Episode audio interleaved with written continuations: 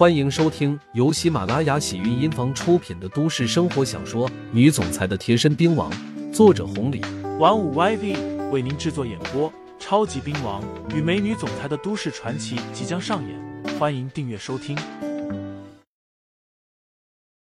第九十一章，有什么为难的吗？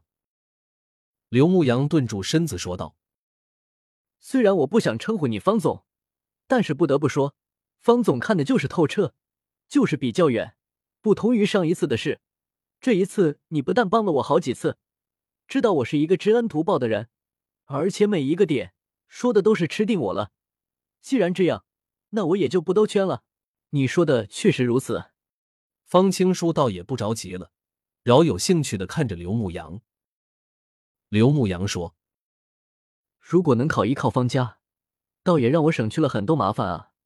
不过，在这之前，我还是想知道，方大小姐，你到底遇到了什么麻烦，竟然这么早就开始招贤纳士了，而且还盯上了我。”确实有点麻烦，不过依靠我个人的话，应该也不是不能解决。只不过我不希望错过你这样的将才罢了。方青书叹了一口气说道：“我虽然是方氏集团的总裁，高高在上的，可我就如同古代的公主，皇宫外面的人想进去，里面的公主想出来，别人不懂，你应该清楚。家家都有一本难念的经，这种事情刘牧阳见的太多了。”勾心斗角，各种争夺，虽然不比政权，但是方氏集团这样的上市公司里面的尔虞我诈，丝毫不亚于官场。方青书又是个女孩子，而且年龄不大。先不说叔叔伯伯那一辈，饶是同辈，都够他喝一壶的。毛一凡、朱宇这些人只是一般的纨绔罢了，可是方家的这一辈，那个个都是天之骄子。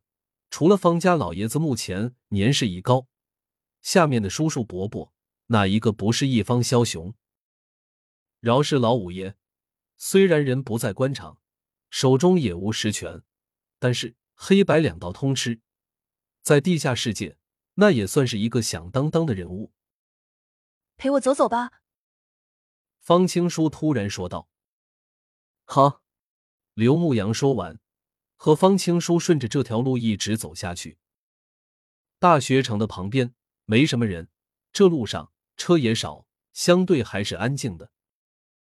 不知不觉走到了尽头，方青书咦了一声，刚要拉着刘牧阳离开，突然不远处的一辆车子停了下来，里面那人探出头喊道：“青书，怎么见了五舅都不打声招呼？”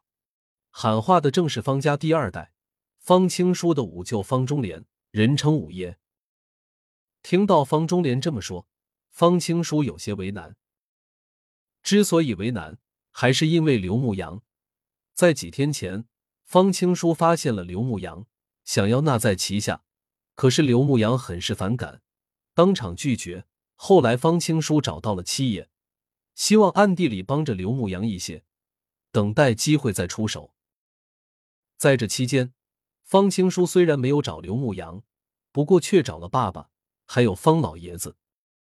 奈何两个人太忙了，根本没时间和方青书讨论这些。后来方青书遇到了五舅方中莲，加上方中莲又是道上的，所以方青书和他聊了聊，想把刘牧阳引荐过去。刘牧阳很狂，而且有些高傲，如果让刘牧阳过来，显然不可能。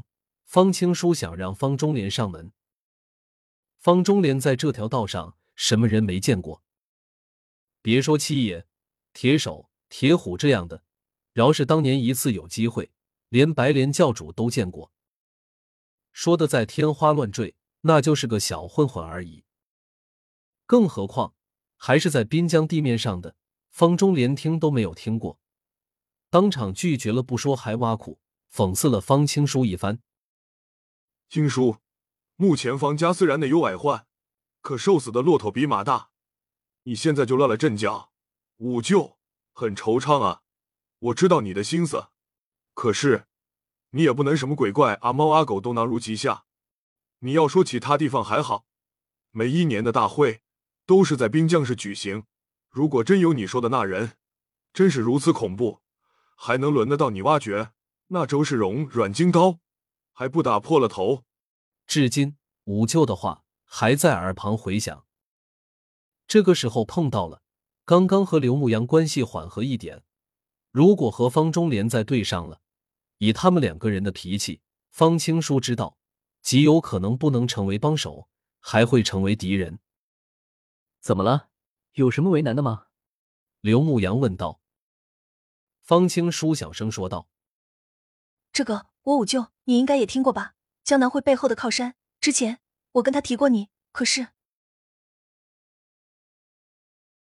听众朋友们，本集已播讲完毕，欢迎订阅专辑，投喂月票支持我，我们下集再见。